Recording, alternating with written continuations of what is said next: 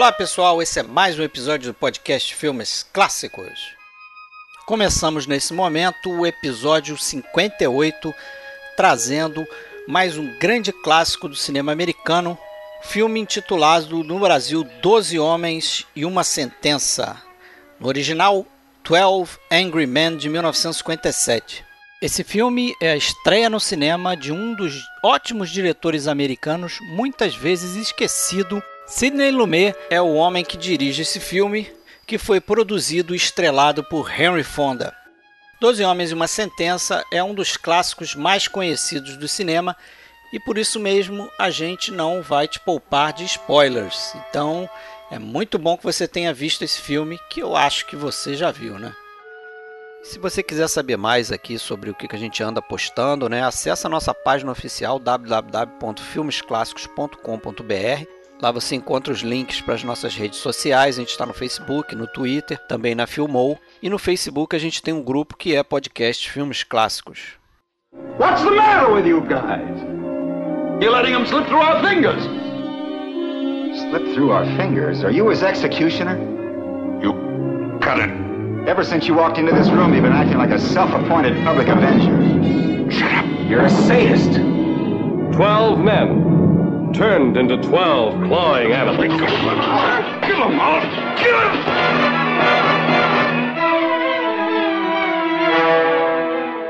Bom, então estamos de volta hoje aqui, pessoal, para falar do filme Doze Homens e uma Sentença. Alexandre Cataldo falando de Blumenau, beleza, Alexandre? Beleza. Guilty. Guilty. E eu vou de Not Guilty, eu sou Fred Almeida, falo aqui do Rio de Janeiro. 12 Angry Men, 1957. Filmaço, hein? Mais um filmaço. Incrível como tem filme pra cacete, né? Ah, Bom pra gente fazer podcast. Temos programação até 2028. 2028. Nem tanto, né? A gente faz nossa programação anual, mas é curioso que a gente acabou de fazer um episódio de um filme muito focado nos personagens femininos, né, que foi a Malvada. E agora a gente faz um filme que não tem personagem feminino nenhum. São 12 homens numa sala de jurados, né? E dois filmaços bastante interessantes, ambos é, forte no, no, no, roteiro, diálogo, personagens, né? Sem muita ação. E foi uma coincidência, né? Que a gente não, a gente não planejou isso, né? Ah, foi uma coincidência, mas pô, é um filme magnífico, né? Que a gente vai, vai conversar sobre ele hoje. Uh, um filme daqueles confinados, né? Eu acho que talvez seja um dos grandes exemplos de filme confinado que é passado quase todo dentro de um, de um mesmo ambiente, que é um filme que a gente vai comentar o fato dele ter sido um filhote da televisão, né? Ele veio na esteira de um, de um de uma, de uma teleplay, né? uma, uma, um, uma peça ao vivo num programa de TV que, que semanal né? da CBS tal. E esse filme veio na esteira disso aí. Ele herdou técnicas de televisão, ele tem a cara de, de televisão. Tinha tudo para ser um filme é, sem graça por causa disso, um filme monótono e tudo. No entanto, resultou um filmaço pela eu acredito eu, assim, eu acredito muito ao, ao talento do, do, do Lumet, Sidney Lumet, o diretor, estreante, né? Sim. E também pelo seu diretor de fotografia, o Boris Kaufman, que eles conseguiram é, fazer ali, são, parece que cerca de 360 planos né, nesse filme diferentes e praticamente nenhum igual ao outro. É, sempre extraindo a, o melhor ângulo, a melhor é, é, maneira de visualmente tornar interessante essa, essa história que poderia de outra maneira, na mão de um diretor é, fraco, né, é, sem imaginação, se tornar é, uma, uma peça filmada, né? Não precisa ir muito longe, né? Você assistiu, eu também assisti hoje, inclusive, a essa teleplay que você falou, né, que deu origem a tudo aí no texto do Reginald Rose, né, o cara que escreveu a teleplay, escreveu o roteiro aqui e produziu também o roteiro, a gente vai falar um pouco mais dele. Mas não precisa ir muito longe, você vê essa teleplay e você vê a diferença. Uma coisa um, muito mais tradicional. Uma coisa né? cinematográfica E uma coisa que, ok, né? É, é o que você falou, é televisão feita ao vivo, não tem ali diretor corrigindo a atuação na hora, né? Imagino que corrigiram, ensaiaram e tudo para fazer aquela, aquela peça ao vivo, né? Entre aspas. Peça entre aspas. É, não tem a possibilidade de compor é, planos diferentes. Não né? tem corte, né? Tem, tem corte de uma câmera para outra, mas tem até um momento lá que você vê um pedaço da câmera lá, dá para ver a câmera aparecendo e tal mas não tem como corrigir, né? É como se fosse uma, um, um, teatro filmado mesmo. A câmera tem uma limitação ali no espaço e tudo, e, e não tem é, a qualidade cinematográfica que esse filme aqui tem. Como você bem falou, foi muito inteligente em perceber que é, para o filme confinado não ficar enfadonho, ele tinha que fazer é, às vezes a mesma coisa de formas diferentes. É. Né? É um, lembrando que quando a gente fala filme confinado, nesse caso a gente está falando de os mesmos atores, os mesmos 12 atores durante uma hora e meia numa mesma sala, o mesmo set, né? Uh, quase em tempo real. Quase em tempo real. Eu acho que não é. Mesmo figurino, é, eu também acho que não é. Com o mesmo figurino. Então, o que, que tinha para tornar isso, isso interessante? Né? Claro, nós temos aí um roteiro muito bom, uma Brilhante. história muito boa, né? que consegue ser mais tenso e com mais suspense do que muitos filmes de, de suspense, propriamente. Né? É, e, e uma série de subtemas né, sociais, políticos e de precon sobre preconceito e tudo mais. Não é um, um filme bobinho sobre de tribunal, né? aliás, não, não dá nem para enquadrar perfeitamente como filme de tribunal, já que do tribunal e do julgamento propriamente a gente vê muito pouco. Né? Só, só uma cena introdutória para dar uma, uma contextualização no que vai acontecer, mas o filme é um filme de júri. É, a gente conhece um aspecto do filme do tribunal, talvez, né? Quer dizer, o que, que acontece numa sala de júri. E isso eu acho interessante, é, essa reflexão, porque se você pensar, nós estamos ferrados, né?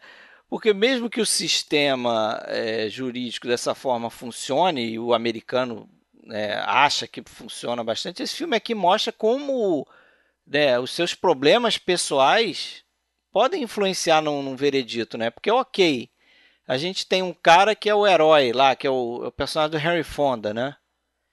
Que acaba virando o jogo, mas se não tem um cara é, desse tipo, é, a coisa podia degringolar. A gente acostumou a talvez enquadrar esse tipo como herói, mas na verdade ele mesmo não se coloca como herói. Eu não sei se dá para é, se chamar. Herói, é um cara entre aspas. Né? É, eu entendi o que você quis dizer, mas é um cara comum, né? Mas que tem o, mérito de não se deixar levar pela, pelas é, conclusões já formadas antecipadamente, pela pressa, pela, pelos preconceitos, no sentido bem é, literal mesmo da palavra, né, de já chegarem ali com um conceito rapaz. É, o que acontece é que a gente percebe que, o, que os outros 11 jurados eles já chegam e votando pela, pela condenação, muito mais pelo, pela imagem que eles têm, que eles têm daquele, daquele rapaz, e não pelos fatos em si. Né? Pelos fatos também, pelos testemunhos, mas eles não questionam nada. Né? Os testemunhos que depois se provam, no mínimo, é, suspeitos também. Né? É, é um filme muito interessante, é muito interessante, faz a gente pensar. Eu acho que tem uma característica desse filme que, que, que, que conquista a maioria das pessoas que assistem, né? e me conquistou, que é um, talvez um dos melhores exemplos de filme que convida o espectador a meio que participar do, do filme. A gente não consegue assistir esse filme e ficar totalmente alheio apenas como um espectador. A gente participa, porque a gente se vê o tempo todo como um daqueles jurados ali, é, pensando o que, que a gente acha. Afinal, é culpado? Não é? A gente se posiciona. A gente é um pouco a continua, continuação daquele júri ali. É. E eu acho que esse era um objetivo desse roteiro do Reginaldo Rose, né? Fazer do, do leitor ou fazer do, do, do de quem tivesse telespectador assistindo, mesmo, né? É, Já que é para TV. Fazer um, um é, é, é, lembrando até aquele o famoso da Globo lá muito, muitas décadas atrás, o Você Decide, né, e tal, quer dizer, a pessoa dava palpite, no caso ela telefonava, aqui não, não tinha essa interação, mas o, o cara interage mentalmente, né, assistindo e pensando o que como que ele reagiria. É, até essa escolha do filme, né, de não colocar nome nos, nos personagens, né, só no final que a gente vai ter acesso ao sobrenome de dois personagens, mas ao longo do filme é jurado 1, jurado 2, jurado 3, quer dizer, eles têm números, a gente não precisa saber o, o, o nome deles, e acho que isso é proposital no sentido do. Primeiro que não interessa muito, eles estão ali para eles não estão ali para criar uma amizade, um vínculo nem nada, então estão ali para discutir aquele debater sobre, sobre o julgamento, dar sua decisão e embora, provavelmente nunca mais vão se ver na vida. Mas esse fato da gente não saber o nome deles, eles nem se apresentarem uns aos outros, isso é, é também para criar uma impessoalidade, né? Quer dizer, a gente se aproxima mais dos personagens porque é, é isso que você falou, pode ser a gente ali. Eles ali não são, né? O João, o, o, o Antônio, eles são é, símbolos de uma sociedade, extratos de uma sociedade, de, de pensamentos diferentes dentro de um grupo social. Né? Eles não estão ali para serem é, um, um, personagem é, que, que a gente conhece, se afeiçoa a ele pela é, por, é, especificamente, mas talvez pelo, pela maneira dele ser. Então, naturalmente, a gente acaba simpatizando com o personagem do, do Fonda é, não porque ele é um bom arquiteto, porque ele é casado, porque ele tem dois filhos, porque, não, é, é, é, três, é? é porque pela maneira como ele lida com, a, com as situações, a maneira dele pensar, dele expor, sempre com paciência né, e com calma, mesmo sob ataques e sob deboche, sob crítica o tempo todo e quase agressão, ele se mantém né, firme no. E ele é um. Aliás, é o. Pela astúcia também, é, né? Porque pela astúcia. Uma... Sim, sim. Ele faz alguns dos outros né, caírem em pequenas armadilhas ali, se contradizerem. É. Só lembrando que, para quem conhece outros filmes do, do, Henry Fonda, esse é um personagem bem na linha do que ele geralmente faz, né? Um, um cara sensato, ponderado, que fala manso, uma fala, moral elevada, fala devagar, uma moral elevada, né? E, e, era o tipo de personagem. Aliás, eu acho que, como a gente está falando aí do, da gênese do filme, né, é fundamental dizer que virou filme muito por causa do Fonda, né? Porque ele assistiu essa teleplay lá de 54 da CBS. Era um programa chamado Studio One, né? Um programa de TV é, produzido pela CBS que era justamente onde escrito sempre os roteiros pelo Reginald Rose e a direção do é, do Schaefer, né? É, do Franklin Schaeffer, né? Franklin Schaeffer, isso. É, que até foi um diretor. Schaffner, é, Schaffner. Schaffner. E... Que é um cara que até fez um, filmes importantes. Ele fez Planeta dos Macacos depois, isso, né? Isso. Papillon. E o, e o. Consta que o Henry Fonda assistiu, gostou, se interessou muito pela história e tal. E, e foi atrás do, do, dos majors aí, dos grandes estúdios Hollywood, para tentar produzir esse filme sem sucesso, né? Afinal de contas, a gente até entende, né? Não é um, não é um filme que vai interessar muito a um produtor, um filme confinado, que se passa num júri. Tem, o cara olha assim e pensa, pô, vai, tem tudo para ser um filme né? É, de, de, TV, né? E, é, de pouca bilheteria. E vamos né? lembrar que nessa época é, o que estava recuperando o cinema, até é, rivalizando com a televisão, era a produção de filmes coloridos Technicolor, widescreen. Widescreen, quer dizer, aqueles filmes enormes, né, com tela enorme, justamente para se distanciar do produto da TV, que era aquela telinha quadradinha, né, close para lá, close para cá, porque você não pode dar um plano muito grande porque fica pequeno na TV. Então seria quase como você falar que o cinema se rende à TV e vai é. mostrar o que a TV mostra também, só que numa tela maior. Aí nessa ele resolveu criar a produtora dele, né? E aí levou para a United Artists, que era uma produtora que historicamente tinha portas abertas para produções independentes, né, e tal. Para fazer a distribuição, parece, né, que foi é. a United. Na verdade, ele foi uma produtora dele com o próprio com o Reginald Rose, isso. isso. É. E aí, aí decidiram, né, fala aí, decidiram escolher o, o Sidney Lumet, né, pelo É, o Lumet ele, ele era, não, não, não- era novato no cinema, na verdade, não- nunca tinha dirigido um filme. É, esse é o já- primeiro filme dele. Esse é o primeiro filme dele, é a estreia dele, mas ele cinema, já, né? já era considerado veterano também na televisão, né?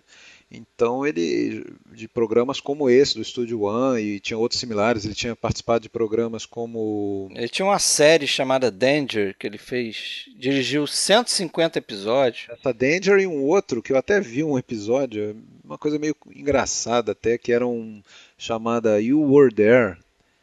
Você viu esse aí? Não, não vi. You Were There eram programas assim que eram na mesma linha assim de, de eh, julga, como se fosse um julgamento sobre um fato, uma apresentação meio jornalística sobre um fato, mas fatos do passado, da história, levava lá para Grécia antiga, onde Sócrates está preso, Sócrates vai ser eh, condenado, será? É uma coisa meio engraçada assim, sabe? Aí botava lá tipo um repórter entrevistando O Sócrates, É, exatamente. E aí o. Sidney Lumet. Não, tá falando do, do Henry Fonda, ele acabou escolhendo o, o Lumet, de quem, quem ele. é, o qual ele já conhecia também de uma. De um, de um, de um curso do, de atores e tal em Nova York, né? É, o Sidney pra- Lumet, ele dava aula. Ele foi ator, né? Foi ator mirim, até participou de um, de um filme em 1939 chamado Os Deserdados, que é até com a- aquela Sylvia Sidney e tal. Então ele foi ator mirim e, e depois ele, ele, ele teve um período da carreira dele que ele se dedicou ao teatro e se dedicou a, a dar aula de atuação também, né? Então ele formou um, um curso até que meio que rivalizava com a escola do método do Strasberg. Né? E é até curioso, porque depois, na ao longo da, da carreira do Sidney Lumet, ele vai ser muito reconhecido por ser um diretor é, que eleva seus atores, né? E ele vai ser reconhecido muito por, por atores que trabalham com método, né? Isso, o próprio nesse filme nós temos aí o Martin Balsam, por exemplo. É. Era uma era uma cria do, do, do Actor Studio, né? E, que, que eu acho até que estava, não sei se estava estreando, não, ele não está estreando porque ele trabalhou no, no Sindicato de Ladrões também. Mas ele estava início de carreira, ainda não era conhecido. Não né? era muito conhecido, né? E verdade, outros é. atores ali também, né? É, na Depois. verdade, dos 12 ali, só o Henry Fonda era já O Lee, J- Lee Jacob também, né? Tinha e o feito... Lee Jacob É. também já era mais conhecido, mas ainda não era famosão. Não era, mas tinha feito Sindicato de Ladrões também. Isso, é. Os outros todos eles eram atores aí conhecidos de TV, teatro em Nova York, né? Esse filme está muito relacionado com Nova York. Ele foi produzido e filmado em Nova York, né? É, Os atores, a maioria, como falei, do, do teatro em Nova York e tal. O que, o que é mais uma ligação com, a, com essa produção da TV, né? Que estava centrada em Nova York, né? Afastada aí, portanto, de Hollywood. E o, uma coisa interessante é que essa, essa linha de filmes com um tom um pouco mais realista, abordando temas sociais, ela meio que, não sei se dá para dizer que começou, né? Claro, vamos deixar de fora cinema neorrealismo italiano e tal, mas o cinema americano dá para dizer que isso começou meio ali com Sindicatos Ladrões, né? Em, em 54, filme do Elia Kazan e tal. Ou, ou você lembra de, de coisas anteriores ali? Eu acho que talvez pudesse falar do, do próprio filme do Kazan lá de, de 47, ou É, não sei. Tem filmes, por exemplo, o Cidade Nua, não é de 1950? Qua- se não me 48, engano. 48. 48, então. no Já é um filme também muito feito em locação, né? Quase É, não, um... é, não, mas eu no caso aí não falei nem por causa da, da locação, é, mas pelo, pela temática ali, meio, meio, Ah, sim, pela Ah, temática. meio áspera, né, de tratar um tema. Isso dá para ter o Sindicato de Ladrões, outro na mesma linha que, que, que tem bastante relação é o, é o Marty, filme de 55, que inclusive Com Ernest Borgnine, né? pa- Ganhou pa- o Oscar. papou alguns Oscars e tal. Acho até que o Boris Ganhou o Oscar de melhor filme, né? ganhou, ganhou o Borgnine de ator também, né? É. E o e o e o, do, o Doze Homens e uma Sentença meio que seguiu nessa nessa linha, né? Ele era um era um filme é, com tom realista, né? É, no sentido de você ter uma situação é, meio que real, né? Apesar de que tem alguma uma outra crítica assim a, a- ao, ao- ao talvez ao a fidedignidade do roteiro, né? coisas como, por exemplo, aquela faca que o Henry Fonda leva para a sala do júri, isso nunca poderia acontecer num, num júri real, né? um jurado levar uma, produzir uma evidência, produzir uma prova, levar um, um objeto como prova para dentro da, da, sala do júri. Isso... É, as famosas licenças é, poéticas. Licenças poéticas, né? Que eu acho que não, não afasta, né? É. E mas eu, eu acho que esse filme é, da, é daqueles que dá para ser analisado em uma série de, de níveis. assim, né? A gente pode falar muito sobre atuações, né? a gente pode falar sobre os personagens propriamente, a gente pode falar da história. Vamos falar de tudo, pô. É, do, é... Mas realmente dá para tirar várias reflexões desse filme, né? Até você é, citou a questão do preconceito, que eu acho que é o tema principal do filme. É, não só preconceito racial, né, é, com relação ao, ao menino que está sendo julgado, mas preconceito com estrangeiro. Né? Sim. Tem lá a personagem do George Voskovec, né, que é o jurado. Imigrante, é o número É, é imigrante número... europeu, que a gente não sabe direito de onde ele veio e tal. Ele sofre é número, um certo é número bullying 11, né? ali. É número 11, é. Tem personagem contra o idoso. É, personagem, preconceito contra o idoso, né? Isso. na figura daquele, daquele senhorzinho lá, que constantemente o cara é desrespeitado, o nego levanta quando ele está falando. Joseph Sweeney. É. Preconceito contra a pobreza, né? Também, né? Tem um personagem que é muito preconceituoso, que é o personagem do Ed Begley, né? Que é o jurado número 10, se eu não me engano, né? Isso, exatamente. Ele é grotesco, assim, no seu, é. na sua maneira de pensar, e no, no, principalmente no seu desrespeito né, aos demais. Ele é o mais desrespeitoso e tudo. O... E esse que é interessante, o filme trabalha com uma, uma amostragem assim e, e, e vários excluídos, né, representando de vários segmentos excluídos. Né, o idoso, tem o, o cara, o cara que nasceu e se criou também numa periferia, num bairro pobre, que, é, é o, personagem do Jack Klugman. Jack Klugman. Tem um cara que é um trabalhador braçal, né? Um pintor de parede lá, que é o. Isso, Edward Beans. Que é o Edward Beans. Então, e tem o, é, tem o, tem o imigrante e tudo.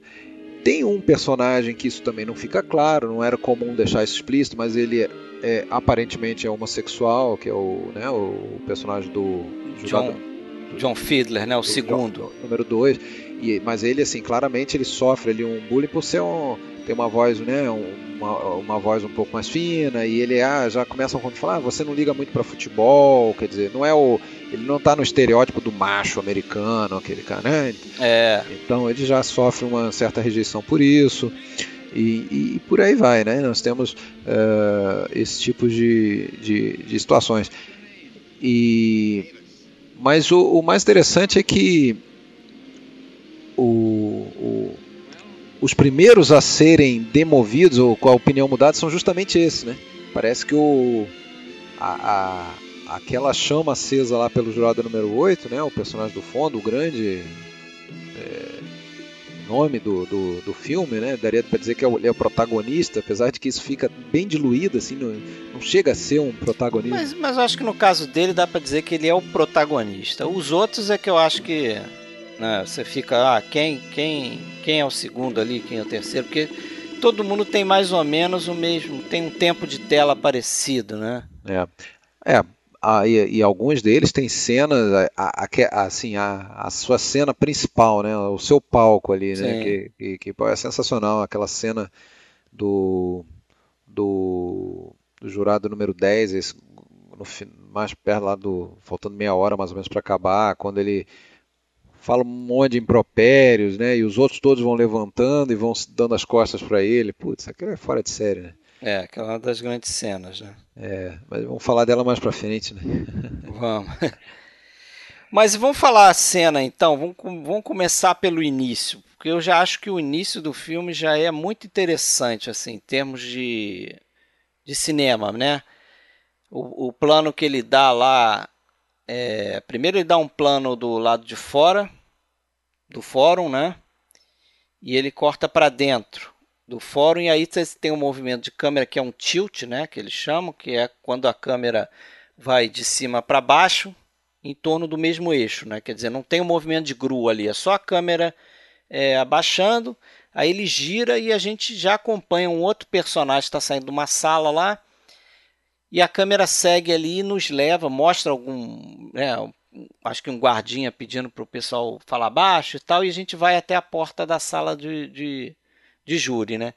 Isso aí já é um movimento interessante. Aí a gente corta para dentro da sala. Deixa, tem... deixa eu falar dessa abertura ali, porque. É, assim, a gente às vezes pode acabar pecando por falar demais né, sobre determinadas coisas, mas é porque quando a gente gosta do filme e principalmente lê sobre ele, escuta falar sobre ele, a gente percebe determinadas coisas que vale a pena comentar. E, e, e em todas as cenas praticamente a gente tem comentários tanto do ponto de vista da, da história, da temática, quanto da, da, da técnica né, de cinema. E é muito legal quando a gente percebe que as duas coisas meio que caminham junto. E, e, e aquilo até que a gente falou, por exemplo, no episódio Cidadão Kane, né, que nenhuma técnica é empregada gratuitamente. Ah, vou botar, fazer esse tilt, eu vou fazer essa abertura desse jeito porque é bonito, porque é legal. Não. Tem Quando uma razão o diretor é bom, né? ele tem uma razão para fazer tem, aquilo. Tem uma razão na contação da história, vamos dizer assim. Porra, você começa na rua e você vai afunilando o, o universo, né? Entrando no, no, tribunal, depois entrando naquele, naquela sala, né? Ou seja, você está uh, ah, afunilando para aquele universo particular. Mas na verdade, tudo aquilo é um extrato do que está ali fora, né? Então começa lá fora, a gente escuta até um som, sons ambientes, né? De buzina e tal. A gente tem aquela aquela, aquele plano que mostra o, o, o, fórum de fora, assim, né? Aquelas, é, foi o que eu falei, tinha um fora, depois sim, tem sim, por dentro. Mas então, eu só queria comentar, isso aí é, não, não é de graça, né? Além de contextualizar e mostrar para a gente onde que, que, que o filme vai se passar, já, já passa uma sensação meio que de opressão, né? Aquela, aquelas colunas frias, aquela coisa, e, e, e e assim, o, até o título, quando você fala é, Angry Man, né, é, os 12 homens é, raivosos, ou, ninguém fica à vontade ali dentro. Né, seja o, principalmente o réu, né, óbvio, mas ninguém fica à vontade ali. Tá todo mundo angustiado por alguma razão. Tá todo mundo é, é, nervoso ali. Não é uma situação confortável para ninguém. E, e, e diante do, do, do, grande sistema judicial opressor e tal. Então, é, tanto é que os jurados é, são convocados, né? não é uma coisa que eles vão espontaneamente tudo mais. Depois a gente vai ver que a maioria deles quer ir embora o mais rápido possível dali e tal, e por isso já, já gera um certo estresse, né? a necessidade de ter que ficar além do que eles imaginavam. Mas seguindo o que você estava falando, né? entrou na sala né? do, do júri. Isso aí corta para 12 jurados, né? na verdade são 14, porque tem lá dois reservas que são dispensados. Mas é interessante que ele dá o plano logo dos 12, né? A gente vê os 12, mas eu não sei você, mas é, não, o, o, Henry Fonda está com a mão no rosto, não sei se propositalmente, até para a gente não reconhecer ele, para a gente não se identificar, talvez diretamente com um, um, ou outro ator, né? Parece que ele quis dar ali os 12, ó, esses são os 12. É, isso me parece claro, assim, é que até cerca de oito minutos de filme a gente não vê o Fonda. Ou pelo menos não vê ele assim com. É, destaque. não tem destaque, né? Não, tem, não, vê ele com destaque na tela, só ele. É, porque depois dessa apresentação, até uma apresentação em que a gente vê lá o juiz totalmente entediado, para ele é só uma rotina aquilo ali, né? Mais um de tantos julgamentos. Já os jurados não, eles estão meio. Você vê eles meio ansiosos, assim, o que, que vai acontecer, como é que é, como é que não é. Não é, não é uma coisa do dia a dia para é. eles aquilo ali. Né? E depois aquele aquele plano pô, bem bacana e rápido, que é a única vez que a gente vê a cara do, do réu, né? E a gente não sabe, sabe pouquíssimo dele, né? Não, a gente não sabe nada. É, não sabe, sabe nada, ali. A gente vai descobrir supõe. um, um pouco pelo que os jurados vão falar, né? Mas a gente vê um plano dele isolado até, não, não mostra claramente amedrontado. Ele com mais ninguém, você mostra só um close dele, quer dizer, ele está isolado ali. Ele está isolado, está tremendo de Enquanto medo. Assim. Os caras vão para a sala do, do júri, né? E aí vem um plano interessantíssimo, né? Sensacional. Que é aquela, aquele plano de sequência ali dentro, que aproveita inclusive os, os créditos, né? O plano começa nos créditos, se eu não me engano. Ou, ou, ou, faz um pequeno movimento, ele fica come- é, ele- fixo. ele, começa um pouco antes até, né? É aquele quando eles começam a sair da, da- daquele, daquela bancada para ir para a sala, corta, aí começa esse plano que você está falando, que dura quase sete minutos, que primeiro aparece a sala vazia, né? É, e depois eles entram, mas aí entram Aí os créditos, os créditos, nessa, nessa história. Quer dizer, esse plano sequência engloba até os créditos do filme. Acho que isso é- pouquíssimas vezes eu vi isso, que eu me lembre.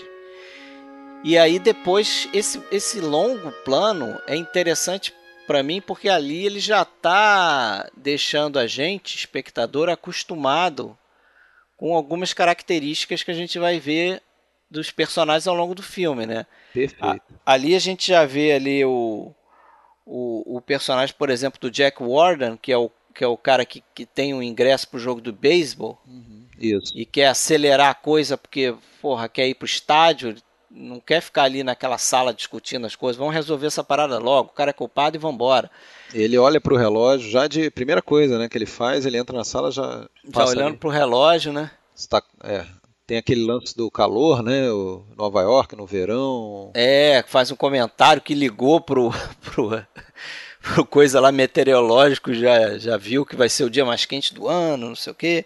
Aí tem, eu acho que o personagem do Robert Weber, que é o, que é o publicitário, né? Uhum. Que é o jurado número 12, que acho que comenta alguma coisa, que ele trabalha com publicidade, quer dizer...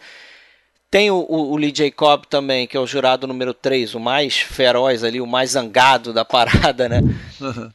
que que é o cara que já, já dá um pouco ali, já acho que não sei se é nesse plano também que ele, ele fala um pouco do filho, né? Quer dizer, a gente já sabe um pouquinho de, de cada um ali da- dos do jurados, quase todos, né? Talvez menos o Harry Fonda, que é Uma o cara bela que fica, apresentação, né? Uma bela apresentação. bela apresentação. E é interessante que o, o plano termina dando destaque no Harry Fonda. Exatamente. Corta pro fundo na hora que o que o Martin Balsam lá, o jurado número um, que é o vamos dizer quem comanda ali a, É, eles chamam de foreman, né? forma, né? É tipo o, o, o não sei, é o líder ali do, É, ele, Em termos ele, técnicos, ele chama o Fonda para sentar, porque ele tá naquela área, é, naquela área, vamos- como é que eu vou dizer, importantíssima daquela sala, que é das janelas. Muita coisa acontece na janela, né? naquelas janelas lá, né? É, tem até o. Eu não sei se você ouviu esse filme com comentário, eu, eu consegui ver. Do Drew Casper. Isso, tem o Drew Casper, que é, o- é um estudioso né, de cinema, ele está em vários é, documentários desse, em Blu-ray, em DVD, o rosto dele é famoso. E ele fala da importância dessa janela para o filme, né, que representa, entre outras coisas, uma. Fosse uma ligação com o mundo externo. É, assim, e um né? ponto de vista diferente, né? Tem até um comentário desse, desse Robert Weber, esse jurado número 12, que nesse, nesse plano de sequência ele olha para fora e fala, comenta com o Harry Fonda. Pô, eu, eu conheço aquele prédio ali, um prédio famoso, mas nunca me dei conta que aquele prédio é ali. Né? Quer dizer, ele está tendo uma, um ponto de vista diferente ali, naquele momento. Então tem esses insights no filme aí que, que é curioso observar. Esse cara, esse Drew Casper, esse crítico, fala isso, é interessante. É. E assim, é importante que esse esse take longo aí, esse plano de, de quase sete minutos, ele, ele já cria uma, uma certa ideia da, de, de espaço limitado, né, de coisa fixa, de, de a gente estar tá meio que preso ali junto com aqueles caras naquela É. sala. Né, a sala é trancada, tem um até que pergunta, ah, eles trancam a gente, não sabia. E aí o 10 ali já, já começa o primeiro dos seus deboches, ah, claro que tranca, o que, que você acha? É, É. e- e por aí vai, né? E, e assim, e além disso, né? Imagina se a câmera ficasse só parada, né? Talvez ficasse monótona. Não, mas ela, depois de um tempo parada, ela se movimenta, né? Ela é, mantendo o plano. E o posicionamento dos atores, né? Aquele balé, balé aqueles verdadeiro balé que eles fazem, assim, é, É, a bem encenação é, ensaiadinha, muito, muito bem feito, cara. é muito bem feita e é fundamental ali, né? Você vê o, o- assim, a escolha do enquadramento, a mise-en-scène, né, mesmo, quer dizer, como é que ele, ele movimenta a câmera, como é que ele movimenta os atores para fazer os enquadramentos, porque nenhum, nenhum ator ali fica numa posição por acaso, né? Você vê até em alguns planos, principalmente mais pro final do filme, que a coisa é bem organizada mesmo. Você vê os 12 e você está num plano é, é, onde os, os 12 ou os 11 estão aparecendo, porque 11 estão olhando para um outro, e todos, o rosto de todos aparece ali. Tá todo mundo organizado no quadro. É. E aí, claro, né, a gente tem que lembrar também, a gente tá, que o, o, o Lumet, ele era até pelo trabalho dele na TV, ele era mestre nessa coisa de filmar em espaços confinados e, ambientes. Inclusive, acho que muitos filmes dele, toda a carreira dele, vão meio que seguir essa linha né, de, de, de espaços meio limitados. Ainda que talvez espaços um pouco maiores, né? Tem um filme dele muito bom ali, aquele A Montanha do. A Colina dos Homens Perdidos, né? De. Isso, eu vi ontem. The Hill não deixa de ser um filme confinado, é, é confinado naquela quartel, do quartel né, ali, né? Mas claro, é, é meio externo, né? O ar livre. Ó, tem o, o, Dia de Cão, que é quase todo confinado dentro da agência bancária, né? É, o Veredito, depois um outro filme de tribunal lá do que aí eu acho que já tem muita coisa fora também, mas é... o próprio assassinato no Expresso do Oriente, que é confinado quase todo dentro do trem, é. né? Então é um cinema. É, é um cinema. De confinamento. De confinamento, né? E, e o, o Lumet dá para dizer que é era um mestre nisso. Né? Ele fez, foi um grande cineasta, fez grandes filmes. Talvez não tenha tido reconhecimento em vida, né? Ganhou o Oscar, acho só o honorário, né? Em 2005. Sim, mas concorreu a cinco Oscars, né? É um dos caras é, injustiçados, talvez, pelo Oscar. Eu acho injustiçado, cara. Acho que a gente até, até propôs lá naquele nosso é, relação de, de temas né, futuros a fazer um. Sobre injustiçados? Um, não, um podcast sobre alguns filmes dele, né? Ah, sim, sim. Num período na carreira dele que eu acho muito bom. E cabe, né? Acho que cabe. E é, é um, um diretor que eu acho subestimado, assim. Você falou mais cedo aí sobre a questão do, do ser em tempo real ou não, né? E assim, eu acho que é uma das coisas mais, bac mais bacanas nesse filme é que é o seguinte: esse filme tem uma hora e 36, e ali dentro da sala eles devem passar mais ou menos uma hora e meia. E parece bem mais. Né? A gente tem a sensação de ser bem mais. Acontece tanta coisa, o tempo lá fora né, tá quente, depois fica tempo fechado, chove e tal. Tanta coisa se passa. Aquilo tudo não é uma hora e meia né? Eu concordo com você, não é bem em tempo real, não. Não é, e acho que. Dá uma dilatação, eles dilatam o tempo. Eles dilatam, mas, e também acho que fica. Não fica muito claro, por isso que eu digo que eu acho, porque eu já ouvi, até ouvi alguns podcasts para estudar para isso aqui, e tinha é, coisa de americano, tá? Podcast em inglês e tal. E os caras às vezes comentando. Você é, tá podendo, hein? Com certeza. Não, é bom, você, você entende, é bom ouvir o, o papo dos caras. Mas o cara até é convencido de que o filme se passa em tempo real. E eu acho que não, tem momentos ali que você vê que passou um tempo, que os caras estão, né, tem tipo um fade, e aí os caras estão em outra posição. A gente não sabe muito bem onde que se dá isso, né? Porque é, é para ser real. É, é isso que eu acho uma coisa interessantíssima da gente pensar, né? Porque é para ser tempo real, mas ao mesmo tempo a gente sabe que tem coisa ali que, principalmente pela, pela mudança da iluminação e tudo mais, né? E, pela, e até pela angústia crescente deles, porque se fosse realmente ficar uma hora e meia ali, até que não seria tanto tempo, né? Para ficarem tão nervosos, tão. Mas é, é, bem mais, né? A impressão, até quando você lê algumas críticas do filme, eles falam ah, é, que passam uma tarde inteira. Pô, então uma tarde inteira já é mais compatível aí com a ideia que, que eles querem passar, né? É, eu acho que não, realmente não é uma hora não, e meia. Você não pode cravar que é em tempo real, assim, não, não fica sem pressão. Mas eu acho que adiciona atenção essa coisa de ser o dia mais quente, dos caras estarem sempre suando. Você olha que tem só o, o personagem lá do Ed Marshall, que é o jurado número 4, né? Que tem até um, alguém pergunta para ele: Ah, você nunca sua? Não, nunca sou. Tal. No final a gente vai ver que ele dá uma suadinha quando ele é, finalmente é. modifica a opinião dele. São pequenos toques assim de quase humor no filme. Não, não vou dizer humor, mas é, de, esse dele eu acho que quiseram dar essa, essa coisa dele suar. Isso é, e outra também, quando tem a, a, a, eles passam o filme inteiro suando e lá principalmente o personagem do Jack Warden reclamando do, do, ventilador que não funciona e depois quando É, eles acendem a luz aí, aí percebem que o ventilador está ligado na, na mesma mesmo interruptor, né? Então é. era só ter ligado a luz do início. É, mas isso é, o filme é, ele se pretende ser tão realista que eles nem é, perdem tempo fa falando sobre isso. É, é, banal, né? É um fato banal ali da. É banal, mas é realista, né? Tipo de coisa que poderia acontecer e isso iria passar desapercebido.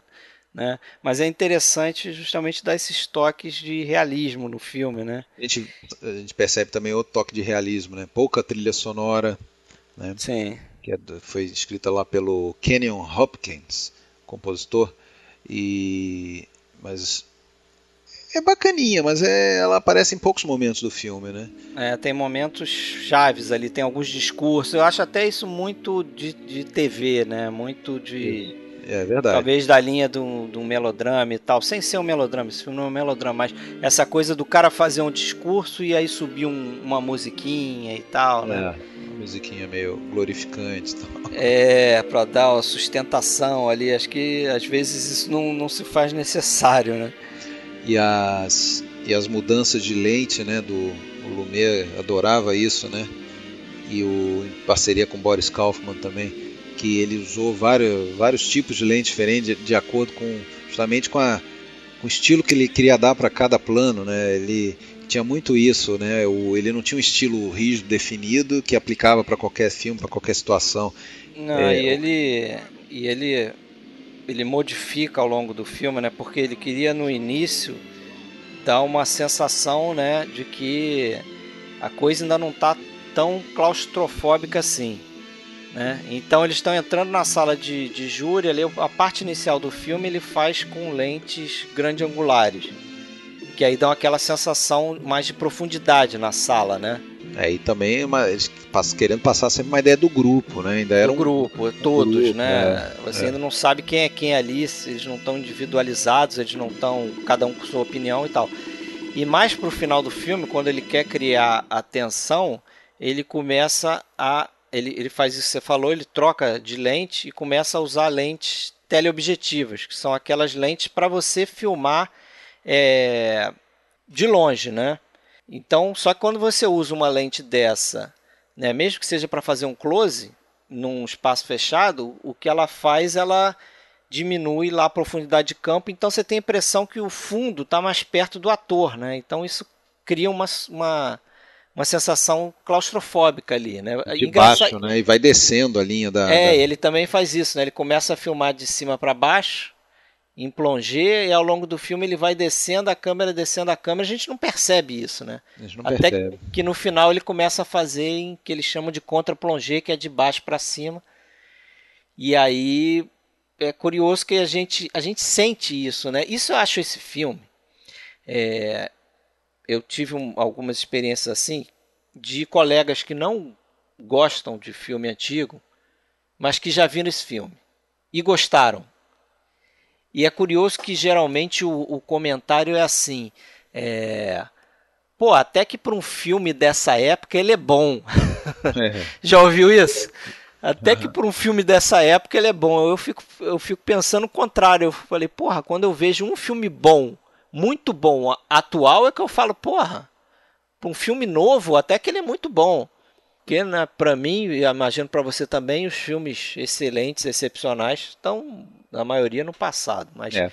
é outro dia eu estava pensando sobre isso, porque tem sempre, nesse, nos grupos que a gente participa de cinema, tem sempre as discussões sobre é, ah, filme de arte, filme pipoca, clássico e filme moderno, filme da Marvel e filme é, preto e branco. É, sempre se parece que um embate, né?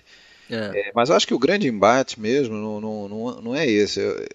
Se você pensar, é, qual a razão por que qualquer pessoa envolvida, pelo menos os produtores, diretores, ou, é, fa faz um filme?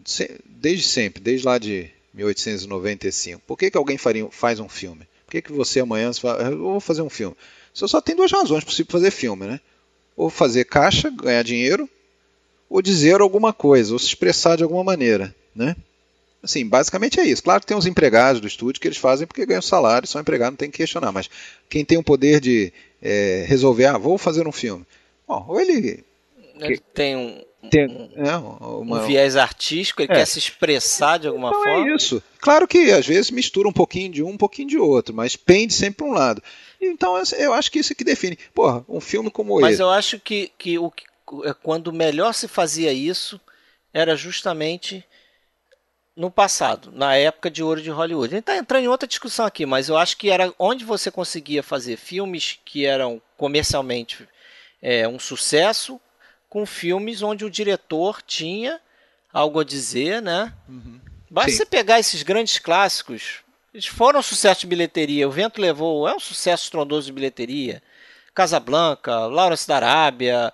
O que eu acho que hoje é, a coisa é mais distante, né? Você tem fórmula para ganhar dinheiro. Eu entrei nesse assunto justamente porque, nesse caso específico do 12 Homens uma Sentença, a gente tem uma pequena exceção. Porque é um filme que, é, com certeza, o, o Henry Fonda ele não estava querendo ganhar muita grana com esse filme. Ele sabia que não ia fazer. Ele até tinha lá um valor para receber, de acordo com a bilheteria, e não recebeu nada. Nunca recebeu um tostão pelo filme, justamente porque o filme acabou fracassando a bilheteria Isso. uma estratégia errada de, de, de lançamento e tal. Ele só começou a fazer sucesso depois. Foi Na um- TV, inclusive. é, foi um sucesso de crítica, né? mas não foi um sucesso de bilheteria. Mas então é, é um exemplo de, de um grandíssimo filme que talvez tenha é, podido ser grande justamente por, é- por não ter essa pretensão de ser um filme comercial, né? É. de não ser um filme que é, que, que, que enchesse os cinemas. né? Ele, ele, ele, ele se concentrou em, em fazer o, o cinema que ele queria fazer, o Lumet, contar uma boa história do, do, do Rose. E o, e o produtor, no caso, o, o, o Rose e o Fonda, não, não estavam é, metendo bedelho para deixar o filme mais palatável para ninguém. né? Isso, Não, é. esse- eu acho que esse é um grande exemplo de, de, de, um, de um bom filme. Por que, que a falava? É, é um filme que não, não, não é tão é, querido do público, mas por que, que é um bom filme então? Ah, o que, que você vê nesse filme? A gente vê isso, a gente vê um bom cinema, a gente vê um cara que domina o que faz, que consegue usar boas técnicas a serviço contar uma boa história, e com o tempo, aí começou a ser admirado justamente por isso esse filme, né? É, e eu acho que, é, fora isso também, ele é um filme ainda muito atual. Então, talvez o que, voltando ao que eu comecei a falar, que, que o que surpreenda pessoas que não estão acostumadas a ver filme antigos e veem um filme assim, que vamos lá, tem tudo para desagradar essas pessoas que, que não gostam de filme antigo, porque primeiro é preto e branco, depois é um filme sem ação, é um filme que se passa, como a gente já falou algumas vezes aqui, confinado dentro de uma sala. Então tem tudo pro cara achar, porra, mas não acontece nada nesse filme. Só que tá acontecendo coisa pra caramba. Né? Tá acontecendo é, é, é, excelentes diálogos, excelentes é, conflitos ali, né? Personagens bem, bem definidos, apesar de a gente não, não conhecer a fundo cada um deles, mas a gente se identifica, a gente conhece o tipo, né? A gente acaba também julgando eles, os personagens. E, e, e tem diálogos ali que, cara, você praticamente pode extrair literalmente que você ouviu ontem, anteontem, né? Coisas como, porra, ah, o cara que vem da favela é tudo igual, é tudo bandido. Um deles, ele é um deles. Ele é um deles, né? Você não pode confiar, eles são todos mentirosos, né? Porra, a gente cansa de ler por aí, rede social, Ah, entre teria- outras ter- coisas. eu vou ter prazer em condenar ele, em eu ser, É. o ser o carrasco dele, eu vou ter prazer em ser o carrasco dele. Coisas desse tipo, né? É quase um É bandido bom atual. e bandido morto, né? é muito dizer, atual, é muito atual. muito atual nesse, nesse sentido, né? Ele De é tratar temporal, né? Melhor do que dizer É atual, atemporal. é um filme atemporal. É um filme que se aplica, é, porque mudam as minorias, mudam os excluídos. Ali era o garoto provavelmente porto-riquenho, né? O imigrante e tal. É, mas os problemas continuam. Inclusive, dá para comentar nesse, nesse ponto, acho legal comentar que esse filme até ele é um pouco sempre tem quem acha alguma coisa para criticar. Então ele é um pouco questionado o roteiro do, do Rose, original lá do Rose, que é, a, essa representatividade da população de Nova York dos anos 50 estava meio distorcida, afinal de contas não tinha nenhum negro, não tinha nenhuma mulher. Né? Ok, realmente, é, seria até talvez um pouco estranho. Né? Mas só que foi intencional do Rose, ainda que possa ser criticável, justamente limitar um pouquinho os, a, os subtemas ali dentro daquela discussão. E, e, olha como que a gente já tem subtemas ali dentro para discutir, mesmo sem botar ainda a questão racial de uma maneira mais é, gritante, né, colocando a, é. a raça negra, é, ou, ou, colocando outros, outros grupos. Né? Então, me, é como se ele quisesse dizer assim: olha, ainda que eu botasse aqui 12 homens brancos, ainda assim você ia ver tanta divergência e tanta diferença de modo de vida, de, de, de, de, de modo de encarar as coisas, que já é suficiente para dar um filme. Entendeu? E eu acho, eu acho que tem um outro aspecto aí que é o seguinte: é, ele está fazendo a gente refletir. E quando ele coloca 12 homens brancos, primeiro que eu acho que se ele colocasse mulher, pelo que eu andei pesquisando, é, isso seria totalmente é, fora da realidade da época, talvez, porque dizem, dizem, não dizem que em muitas é, cidades, estados americanos, até essa época aí, depois, um pouco depois, é, mulher não podia participar de júri.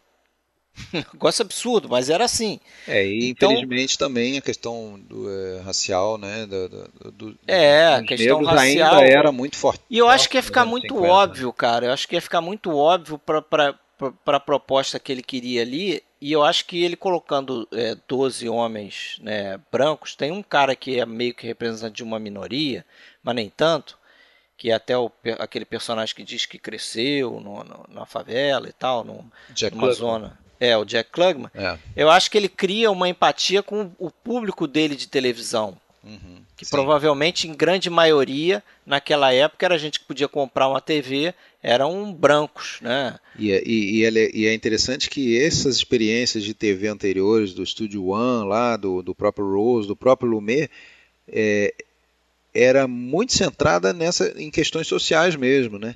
É, teve um programa o, que eu até assisti, baixei para assistir, que, ele, que é citado ali como sendo um que é o, o tra, Tragédia na Cidade Temporária, é, que foi um, um programa que era bem nessa linha, inclusive tem alguns dos atores que estão no, no júri ali também, e era bem nessa linha de é, sobre aquela questão de linchamento, né, o linchamento de um inocente, pô, é bem, também bem tema bem atual e tudo. E eles trabalhavam sempre focados nisso. Você falou da, da, daquela, daquele momento que o Klugman, o, o jurado 11, né, se 11? Não, o... Não, desculpa, estou confundindo. O Klugman tá. 5 Flamengo 5, isso. É, que ele se. Ele revela que ele também foi criado naquele ambiente do, do, do, do réu e tudo mais. É, é um exemplo que chama para mim a atenção daqueles, daquelas composições, daqueles planos em que a gente tem um personagem falando com outro, mas só que tem outros aparecendo no enquadramento e os outros estão atuando. Aí vem, remete aquela coisa lá do, do, do, dos atores do método, né? Em que basicamente eu acho que um dos, dos pilares lá do método era, era atuar quando não estava falando, né? Ele, é, ele, ele, ele, atuava não só é, no momento dos, dos, seus próprios, das suas próprias falas, dos seus é, tem que estar tá sempre no personagem. Ele estava né? no personagem atuando, então a gente percebe, a gente está vendo, eu não lembro quem está conversando ali, um com o outro, e está aparecendo o personagem do, do Jack Klugman e a gente vê ele reagindo, a gente vê ele, a gente percebe que ele vai entrar na conversa, que ele está sendo mexido por aquilo que eles estão falando, que eles estão falando justamente da minoria, daquele rapaz que nasceu naquele ambiente, não podia sair coisa boa dali, que não sei o que, dará, e aí a gente vê ele meio que balançando e entra. Então, isso aparece depois, a gente começa a perceber em vários momentos do filme, né? Em que a gente vê o cara lá, lá do outro lado da sala, mas ele está é, se, se, se mexendo com aquilo que está sendo falado e, e, vai participar. Então é, é, muito legal isso aí, cara. É, e é um filme muito carregado em reações, né? Ele dá muito plano de ação, quer dizer, algum personagem falando ou agindo de alguma forma, e você vê a reação de outros personagens, né? tem no. Isso é muito interessante quando a gente pensa no personagem do Henry Fonda, porque em vários momentos do filme ali eu fiquei com a impressão que ele está claramente estudando Os outros. os outros. Então ele joga alguma coisa e ele observa. Porque depois ele vai lá e usa aquilo ali. Né? Eu até falei no início, eh, o personagem dele é astuto, né? E, e às vezes eu, eu confesso que eu fiquei meio até um pouco é, antipatizando com ele. Aham. Porque parece que ele tá ali para manipular as coisas.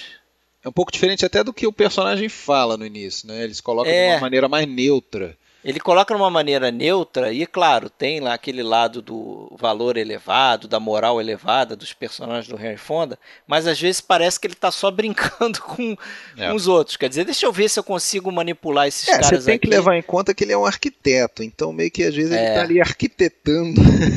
Pois é, mas você tá, você tá brincando, mas eu acho que as- a profissão dos personagens tem muito a ver com a, com a conduta deles ali dentro daquela sala, né? Eu tinha, eu tinha pensado, Fred, eu tinha pensado em, propor a você a gente fazer aqui um, um breve um breve comentário sobre cada um dos 12. Será que você gostaria de fazer isso? No comentário, que sentido? Eu até anotei a gente falar um pouquinho sobre cada um dos 12 ali, alguma coisa específica e tal, ou, ou- como que você cl- classifica, ou dá um adjetivo para cada um ali, o que primeiro que vier à sua cabeça. Eu já preparei o meu, você vai ter que fazer a de, de primeira aí. Vamos lá, podemos tentar. Número um, É, o número um é o personagem do, do, o Martin Balsam. Eu Martin acho, Balsam, não sei, neutro, talvez seja. É. Ele, Ele é nem cara- se justifica. É. Ele é o cara que nem.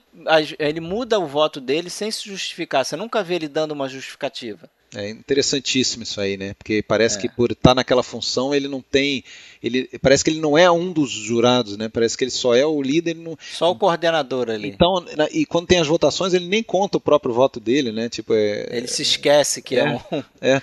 E aí, mas isso muda um pouquinho mais pro final, ele some. Não sei se você repara depois que ele levanta a mão. Aliás, é uma da- da- das montagens mais legais do filme, aquela mais uma das votações, mas aí eles não, não votam no papel, é só levantando a mão, né? É, eles fazem de forma diferente. E aí aparece só as mãos, né? E aí depois E ele levanta a mão timidamente, assim, timidamente e e- coça a cabeça. E aí meio que a partir dali ele some, é estranho, mas tudo bem. Mas ele me parece um cara prático. O adjetivo que eu tinha colocado para ele é ele é prático porque ele, ele, ele é bem zeloso ali da, daquela função dele, né? Ele, ele, ele até fica meio bravo uma hora que ele é questionado isso ali e tudo e e o, ele se confronta para variar lá com aquele jurado número 10 do, do Ed Begley e, e- e provoca ele. Ele é um treinador de futebol americano, não é isso? Né, de- Isso. Da É universidade. assistente de, de treinador, eu acho. Não é nem treinador, é assistente de treinador. É, treinador. É, tem a cena em que ele para na janela lá, né, quando começa a chover, né, junto com o personagem do Henry Fonda, que ele conta isso aí.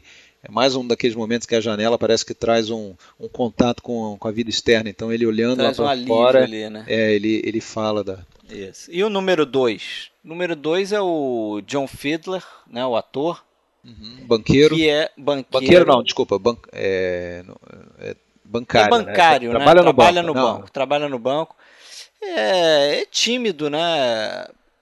Talvez com, como você falou, com traços talvez afeminados para a época, assim, né? o modelo de homem da época, vamos dizer assim. Mas é um cara tímido, é um cara que parece que o tipo do cara que sofre bullying dos outros ali, né? Mas, no, mas mais pro final ele se impõe e ele tem a sua boa cena, que é quando ele, ele comenta o lance da, da faca, né? Now, the boy was five feet seven inches tall. His father was six two. That's a difference of seven inches. It's a very awkward thing to stab down into the chest of someone who's more than half a foot taller than you are. Como o, o, o garoto menor do que o pai, né? Eles estão julgando um garoto que foi acusado de matar o próprio pai. Como ele teria enfiado a faca no peito do pai? Seria estranho ele fazer de cima para baixo com uma pessoa que é maior que ele e tal. Então ele tem um momento dele ali que é ele solta a fagulha ali e dá uma boa ideia, né? Pois é. Jurado número 3. Número 3 é o, é o Lee Jacob, Lee Jacob. né? É o cara mais é, Everything, everything. Everything. Every single thing that took place in that courtroom, but I mean everything, says he's guilty. What do you think? I'm an idiot or something? Isso.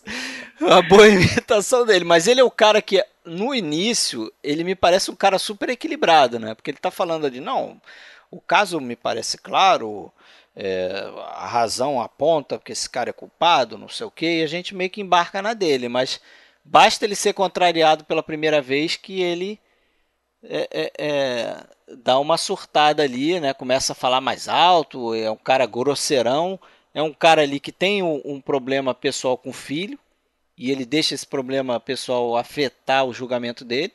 É outro tema do filme, subtema do filme, né? Exatamente, além de ser preconceituoso e tudo mais, né? Também, mas, Mas- eu acho que ele não é o cara mais preconceituoso. É, acho que o problema é. dele é fazer o garoto pagar porque o filho dele, é- é- é, na concepção dele, o filho dele é, estragou a vida dele, né? Ele tem uma decepção com o filho, então ele acha que ele se coloca no lugar do pai assassinado. É, talvez. meio, é, meio daquela coisa de toda a juventude, é, é, os jovens só fazem, só fazem cagada mesmo. É, tem Entendeu? que pagar, né? É, Até uma hora lá ele deixa escapar um. Mas vocês vão deixar ele escapar, não sei o quê, como se fosse o. é, É. e ele, ele cai, ele, ele é turrão, ele é um, um heavy, Teimoso, não, mas né? ele, mas ele, ele cai em todas as armadilhas ali do, do, do Henry Fonda, né? As pequenas É. armadilhas. Ele até se contradiz sozinho. ele- É, naquela hora do que ele fala, ah, eu vou matar você. Ele fala, ah, você não queria dizer de verdade É. que queria me matar. Ever since you walked into this room, you've been acting like a self-appointed public avenger. You want to see this boy die because you personally want it, not because of the facts. You're a sadist. Kill him! Kill! You don't really mean you'll kill me, do you? Ou então, também naquela outra cena em perto do final que ele fala, tá, e as outras provas? Não, você acabou de falar que podia jogar fora todas as outras provas, né? É. Ele tá sempre se contradizendo. Tem o jurado número 4, que é o E.G. Marshall, que é, Ele o cara do óculos, meticuloso, né? Meticuloso e formalista. que é o cara que é corretor da bolsa, né? Isso. Acho que essa é a profissão dele. É um pouco arrogante, eu acho, bastante arrogante. Ele é arrogante, mas é um cara frio e o cara dos dados, né? O cara que vai analisar os dados. E é até interessante que ele deixa passar, ele até se culpa no final, que ele falou, pô, como é que eu não percebi isso? A questão dos óculos, Da né? marca dos óculos, né? marca dos óculos da- de, uma, de uma testemunha do crime, né? O número 5 é o Jack Klugman, Isso. Que é o que nasceu na, na favela, ou na periferia, e é torcedor do Baltimore. torcedor do Baltimore. É um cara que a gente não sabe muito mais sobre ele, a não ser esse passado dele de, de pobreza, né? É. E lembrando aí, né, que o Jack Klugman foi o último dos 12 a falecer em 2012. Então, depois que ele morreu, infelizmente os 12 jurados são Se foram, né? falecidos, se foram. É, o número 6 é o Edward Beans, o nome do ator, que é o cara ali que eu acho que é o. Era filhote da, da- daqueles programas de TV, tava É, né? Figurinha é- mas é o, é, o, é o menor personagem ali. É o, é o É. cara, talvez, é, mais humilde, que é o pintor lá, como você falou. Tem até um momento que ele fala que, ah, meu chefe é que pensa por mim, eu não estou acostumado a pensar, não sei o quê. E é o, mas só que é o cara que tem, né, defende o, o, o- senhor ali e tal. É um cara que se impõe, né? Sim.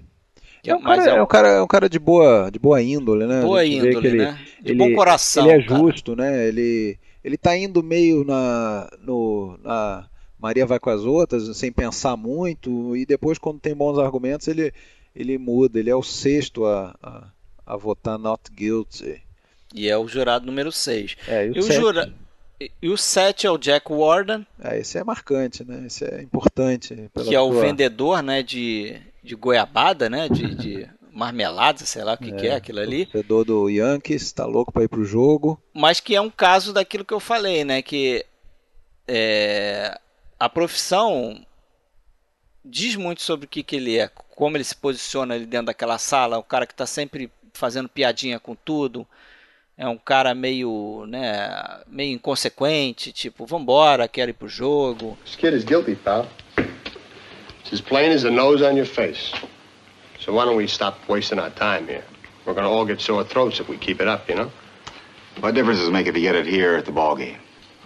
Né? Não tá nem aí o jurado número 8, o Henry Fonda. Ah, e detalhe é o seguinte, mesmo quando ele muda Hum. o voto, ninguém ninguém gosta muito que ele muda assim por mudar, né? Sem- É, ele muda porque ele quer resolver logo É, o negócio, né? Ele muda quando, quando vira pro outro lado, ele, ele muda, né? Quer dizer, Ele é um cara meio que ele não tá nem aí pro, pro drama ali, pro conflito que tá acontecendo e pra importância dele naquele corpo de jurados. Ele quer só resolver pra ir pro joguinho dele. jurado 8, claro, é Henry Fonda. O, Henry é Fonda. O cara mais, talvez, ético ali, não sei. É, é o, é o, o- é o Porra. líder ali, vamos dizer, né? It's a very unusual knife. I've never seen one like it. Neither had the storekeeper who sold it to the boy. Aren't you asking us to accept a pretty incredible coincidence? I'm just saying a coincidence is possible. And I say it's not possible. Where did that come from? O apóstolo da liberdade, É, e é o cara que tem a figura da liderança. É até curioso. sobrenome Davis. É o quê? Meu nome é Davis, né? sobrenome Davis, no final a Sobrenome gente fica Davis, sabendo. é. É até curioso que esse. Eu tô chamando ele de líder, e eu acho que é ele é o cara da liderança ali, porque esse filme, só fazendo uma parte aí nesse, nessa passagem dos jurados, esse filme, ele, eu me lembro que minha mãe fez administração, né? Era administradora da Petrobras e tal. Minha mãe tinha uma fita VHS de um cara chamado Peter Drucker, que eu não sei se já ouviu falar, mas é um dos papas da administração, de empresas e tudo. Tá. É, o cara é um guru, até hoje, é um dos grandes nomes ali. E, e nessa fita tinha palestras desse cara e tinha análise desse filme. Porque esse filme é muito, foi muito estudado na década de 80 é, por escola de administração, porque um dos temas desse filme também é a capacidade de você modificar o pensamento do outro, né? O seu aspecto como líder de modificar a opinião dos outros. E aí, no caso, o- acho que a grande, grande sacada dessa, dessa coisa toda é que o, que o personagem do Henry Fonda ele não, não atua de forma a fazer com que os outros é, é, mudem seu pensamento para pensar como ele quer que pense, É. né? Ele não impõe, né? Ele não, ele não impõe, ele faz com que os outros reflitam e acabam ali fazendo as suas próprias investigações, chegando às suas conclusões. Quer dizer, é um outro nível de liderança, né? Seria o líder ideal, né? Porque ele está convencendo você a seguir uma ideia que acaba sendo sua no final, porque eu- é exatamente, eu acho que é interessante, como eu falei, aquela coisa da gente participar do filme, o efeito que esse filme tem na gente. Depois de ver esse filme, dificilmente a gente vai é, ver alguma cena de um julgamento, ou até eventualmente participar de algum julgamento, sem pelo menos se questionar se será que é isso mesmo? Será que é tão óbvio assim? Será que os testemunhos são tão confiáveis? né? Tudo está sujeito a falha. Porque ao mesmo tempo que esse filme, de certa forma, ele apresenta um pouco né, do, do, do sistema judiciário e, e- e como que é um tribunal de júri, e ele até talvez exalte a, a instituição do júri, por outro lado, ele apresenta um cenário assustador, né, de como é, que foi isso que eu, é, eu tinha dito. Com- como o negócio pode ser falho. é, como que os jurados, ao contrário do que deveria ser, eles não entram na, naquele tribunal é, como páginas em branco, né, que vão ser escritas com os fatos que vão ser apresentados. Não, eles já carregam, e isso é humano, isso é natural, eles já carregam ali para dentro os preconceitos, as ideias que eles têm.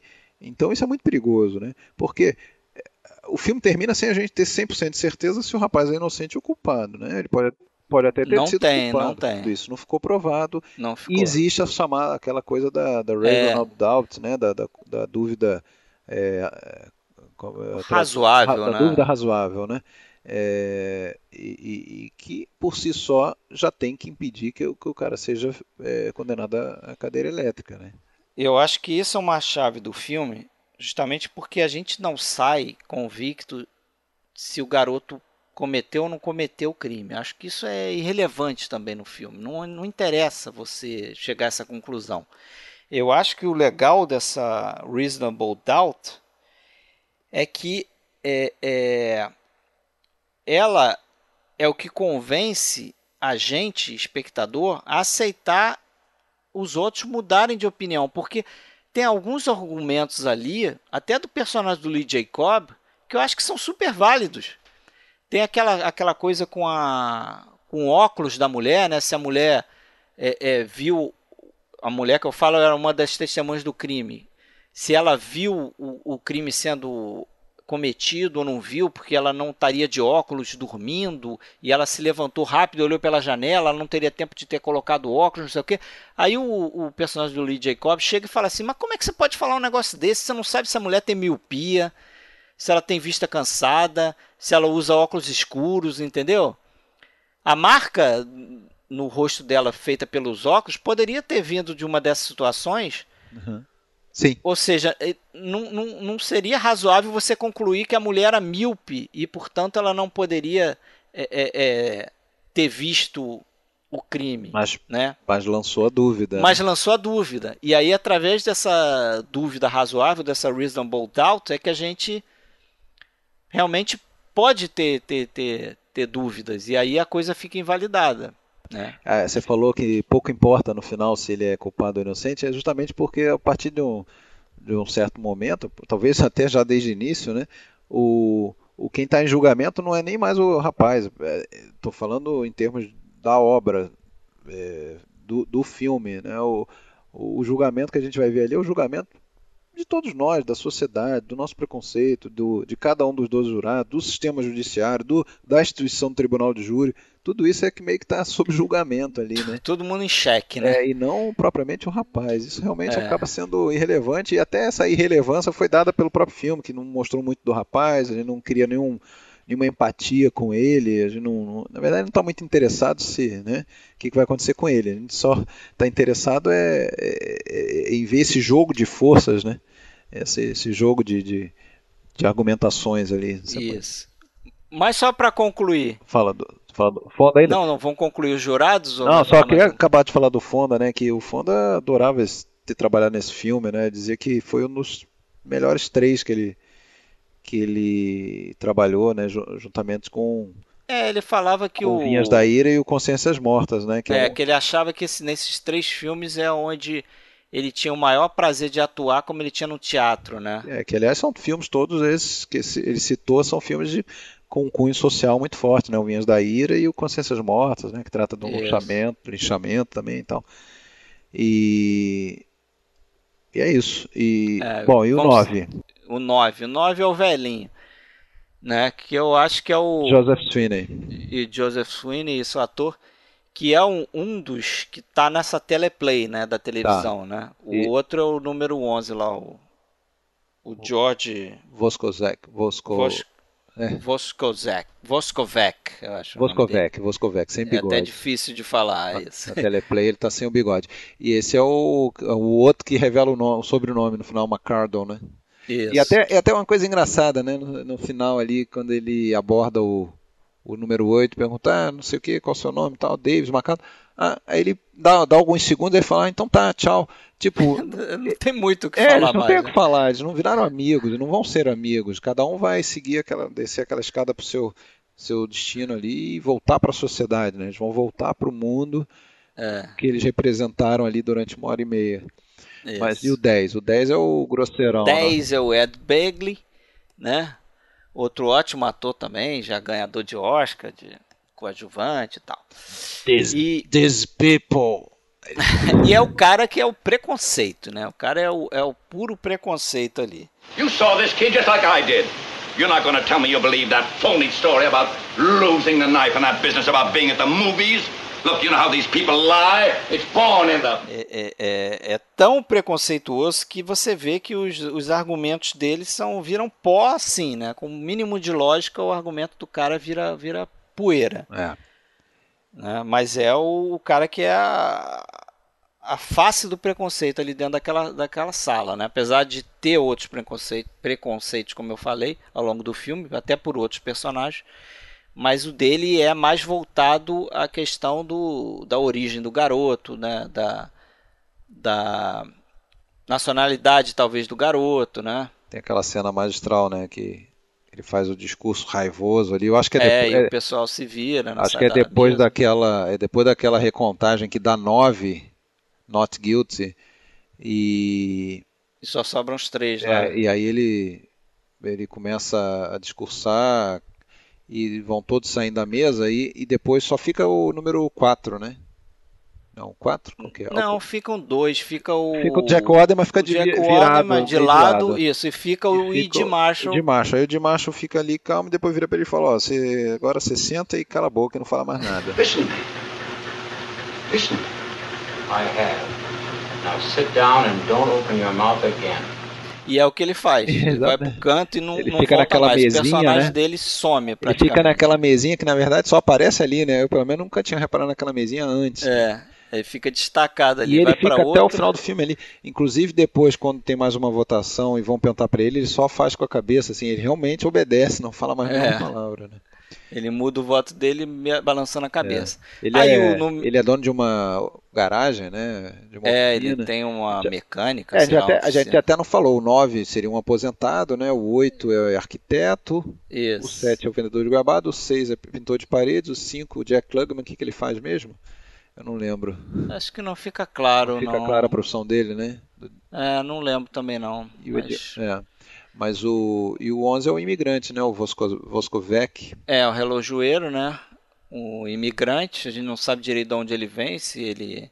Ele é- dá a impressão que ele é de algum país, né? Ele veio para os Estados Unidos fugindo do nazismo, né?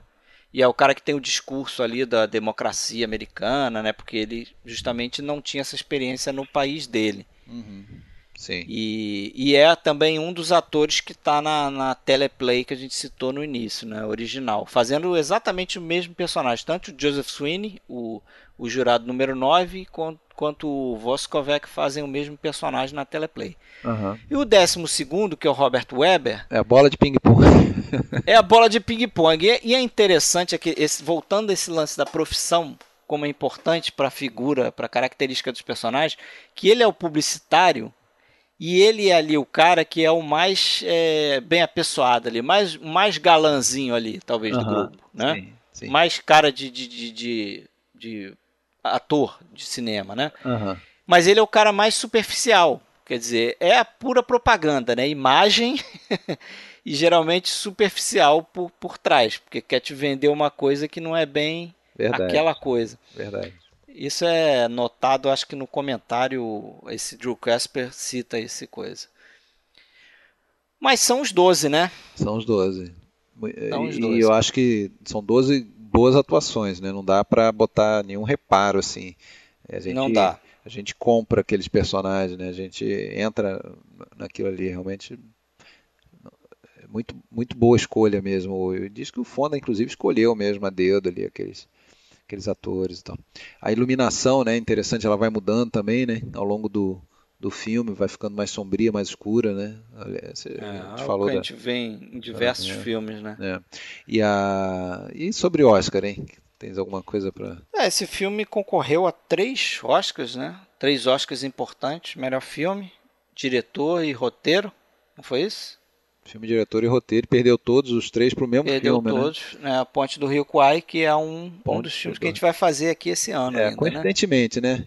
É. Aliás, parando para pensar, a gente viu que 1957 foi um ano bom, né?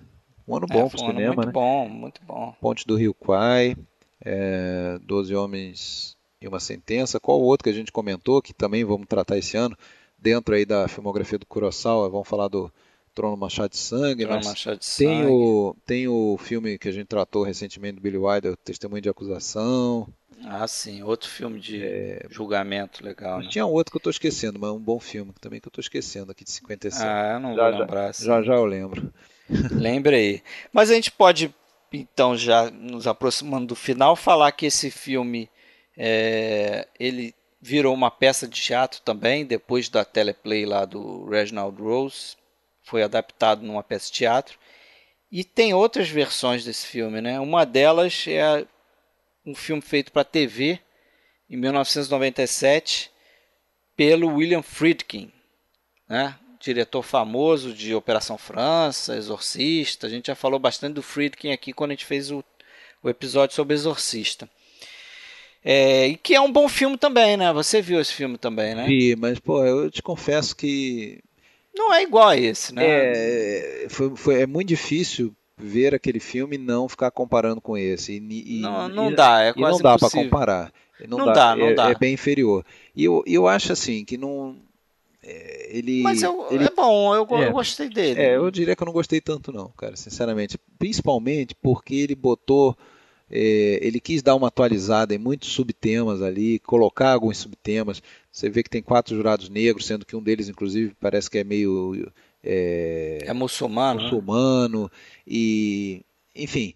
É, e essa questão efetivamente entra ali. E algumas atuações eu acho que são, sei lá, não gosto tanto daquele número 7 lá, do, o Zanza, né? Tony, Tony Zanza é, mas tem grandes atores e tudo. Tem, temos aí o George. Scott, o Jack Lemmon, né? O Jack Lemmon faz o papel do Henry Fonda, o George. Scott faz o papel do Lee Jacob. Tem né? o Home Cronin no papel do, do velhinho, né? Tem o, o já falecido também, precocemente, do, da família Soprano lá, qual que é o nome dele? O Gandolf, ah, James Gandolfini. Gandolfini, fazia aquele o trabalhador lá, o 6, né? Então, tem, tem bons atores. Tem o. E tem o Buba, né? Tem o Buba do. o, Buba, Gump, o Buba né? é muçulmano, né? É, o muçulmano, o Buba, eu assisti esse filme faz tempo, não lembro de, com detalhes, não. Mas ó, vale, vale a pena ver até para comparar. E tem, mas na verdade vale. tem outras versões desse filme feitas em, em diversos países, né? Versões, é, tem a versão acho que norueguesa, tem a versão russa tem versão francesa, tem, tem diversas versões aí desse filme em, em vários países. É, filme que inspirou muita, muita gente, né? Inclusive pessoas que seguiram carreira de direito porque viram esse filme, ah, é? se apaixonaram e tudo. Muito bom filme, né? Muito bom. Pô, e assim, só para acho que tá fechando, vamos fechar? Vamos fechar, vamos. vamos. Eu queria só comentar o final, né? Quando acaba, é, tem aquela cena maravilhosa do Lee Jacob, né, diante da janela, em que ele sucumbe, né, aquela pressão toda e meio que envergonhado ali, e ele está diante da janela e aquela chuva torrencial caindo lá atrás, né, um, tom, um toque meio curossal aí da chuva que lava o lavando a, a, em pratos limpos ali, né, colocando para fora toda, todas as angústias dele, tudo. E depois o, imediatamente quando ele brada aquele not guilty. Aí os jurados começam a se movimentar para sair. Aí a, acho interessantíssimo aquele plano que ele dá por trás ali do é, ponto de vista do armário, do né? armário do cabide. E aí vem, é. vem eles ali pegam o coisa e tem mais uma fechar com com classe, né? O, o jurado 8 pega o, o terninho lá do, do, do 3 e que está prostrado na mesa, tá, tá, como se fosse um derrotado mesmo, e vai lá, ele dá uma motivada, vamos embora, não sei o que e tal. Né? Não chega a falar nada, mas é como se fosse falando isso. Né? E aí é. e depois tem um plano deles descendo a escadaria, depois daquela troca de sobrenomes lá, e a gente vê os 12, a gente consegue ver os 12 descendo. Interessante, né? Cada um numa direção diferente, num ritmo diferente, e bem atrasado, bem depois saiu do, do Lee Jacob, né? Quase Meio se arrastando. Cambaleando assim, né? ali, né? Ele foi uma derrota para ele aquilo ali. É. Né? Ele, ele levou para o lado muito O garoto pessoal. foi inocentado, né? Mas ele foi meio condenado ali, saiu condenado. É. E é interessante que é uma rima também nesse final, né? Porque o, o Henry Fonda começa sozinho, tendo que defender os seus argumentos, só que ele tem uma série de argumentos sólidos. E quando o jogo é virado e fica de novo 11 contra 1, só que agora 11 dando como inocente e um só ainda como culpado, o personagem do Lee Jacob não consegue defender sua posição, né? Eles pressionam, agora você está sozinho. Quais são os seus argumentos? E aí, como os argumentos dele são baseados no, nesse problema pessoal dele com o filho, ele não tem muito argumento. E aí ele sucumbe lá. E aí tem aquele plano famoso ali que é, tem os 11, né? Que a gente vê os 11 remete até, eu, eu, vejo aquilo ali, eu lembro daquela, né, da pintura lá, da, da última ceia, aquela coisa, porque tô, a gente sabe que eles estão ali numa posição orquestrada, né, para ficar todos organizado, organizado, mas é, é bonito assim, né? É, os olhos olhando né? para ele, né? É, olhando para ele, né? Muito é, legal. Bela composição de quadros. Beleza, então. Mais um filmaço. Mais um filmaço para nossa galeria. Eu lembrei qual que é, é o outro filme de 57, que aliás cantamos parabéns para ele essa semana, fez 60 anos, o sétimo selo também. Vamos falar Porra, dele esse ano. Filmaço, é. É. Também estará no nosso na nossa jornada aqui no podcast Filmes Clássicos. Mas beleza. Então, próximo Luquino Visconti, parte 2, Parte né? dois. Parte parte final, né? Parte final, parte final. Parte final. Tratar aí de vários bons filmes ainda do, do Visconti. Isso aí. Not guilty. Beleza. Mudei meu voto, é not guilty. Not guilty. Eu vou de guilty dessa vez. Valeu então, Alexandre. Tá. Um abraço, até a próxima. Abraço.